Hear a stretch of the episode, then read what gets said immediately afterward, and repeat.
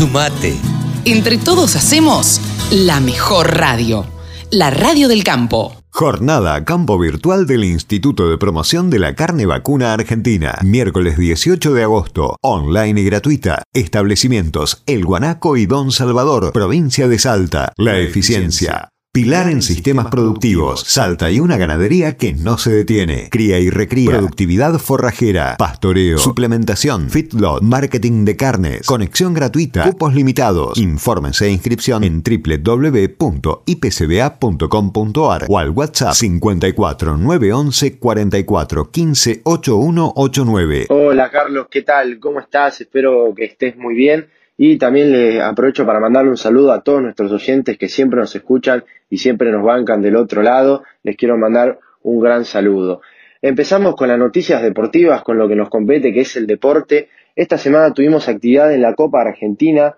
Boca se enfrentó a River en un superclásico por los octavos de final de la Copa Argentina.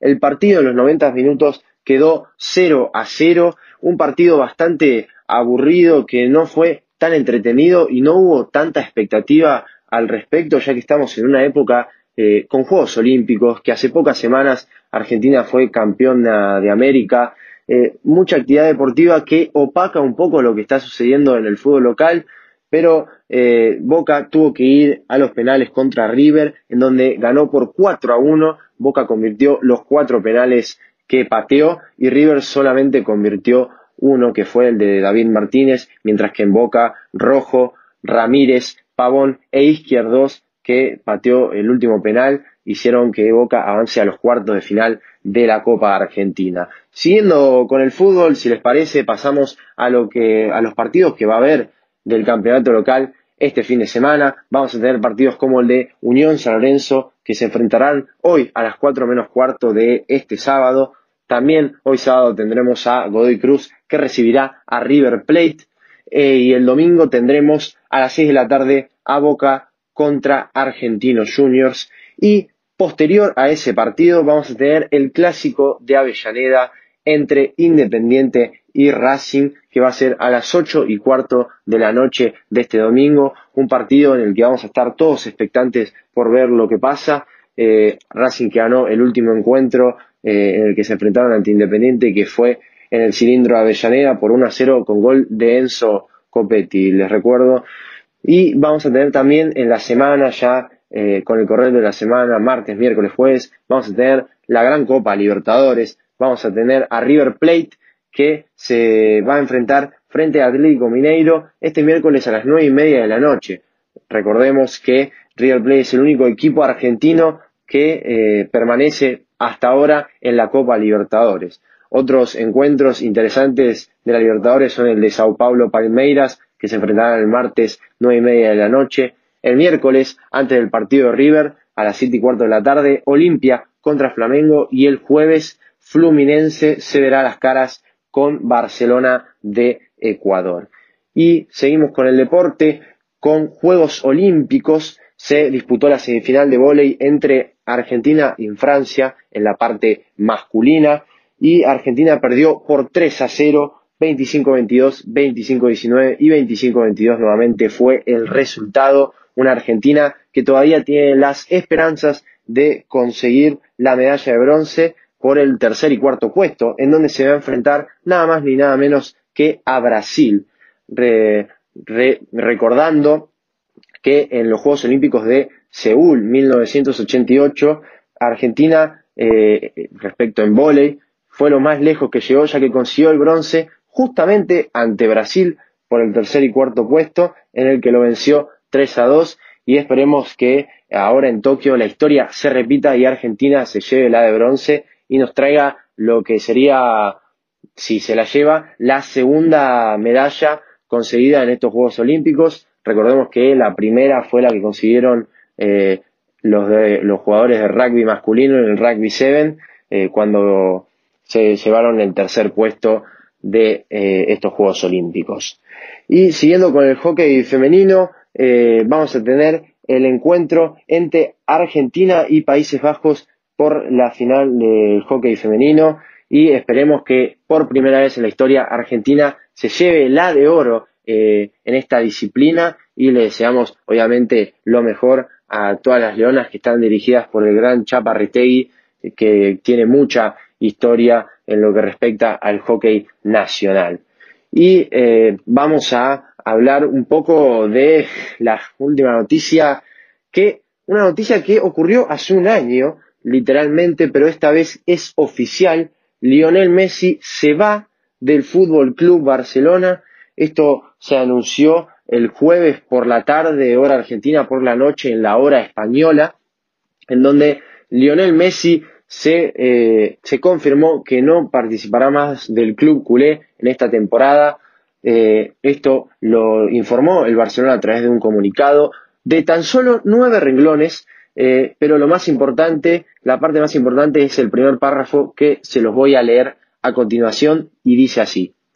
A pesar de haberse llegado a un acuerdo entre Fútbol Club Barcelona y Leo Messi y con la clara intención de ambas partes de firmar un nuevo contrato, en el día de hoy no se podrá formalizar debido a obstáculos económicos y estructurales, entre paréntesis, normativa de la Liga Española. Esto quiere decir que si el Barcelona contrataba, se excedía del presupuesto total que tiene para utilizar en salarios, que son 200 millones. Recordemos que el salario de Messi es el más alto del mundo y por lo tanto el más alto de la Liga Española y que si lo llegan a contratar eh, se excederían del fair play financiero y esto tendría grandes consecuencias para el club que no está para meterse en problemas económicos ni problemas con las principales dirigencias del fútbol europeo como lo es la UEFA.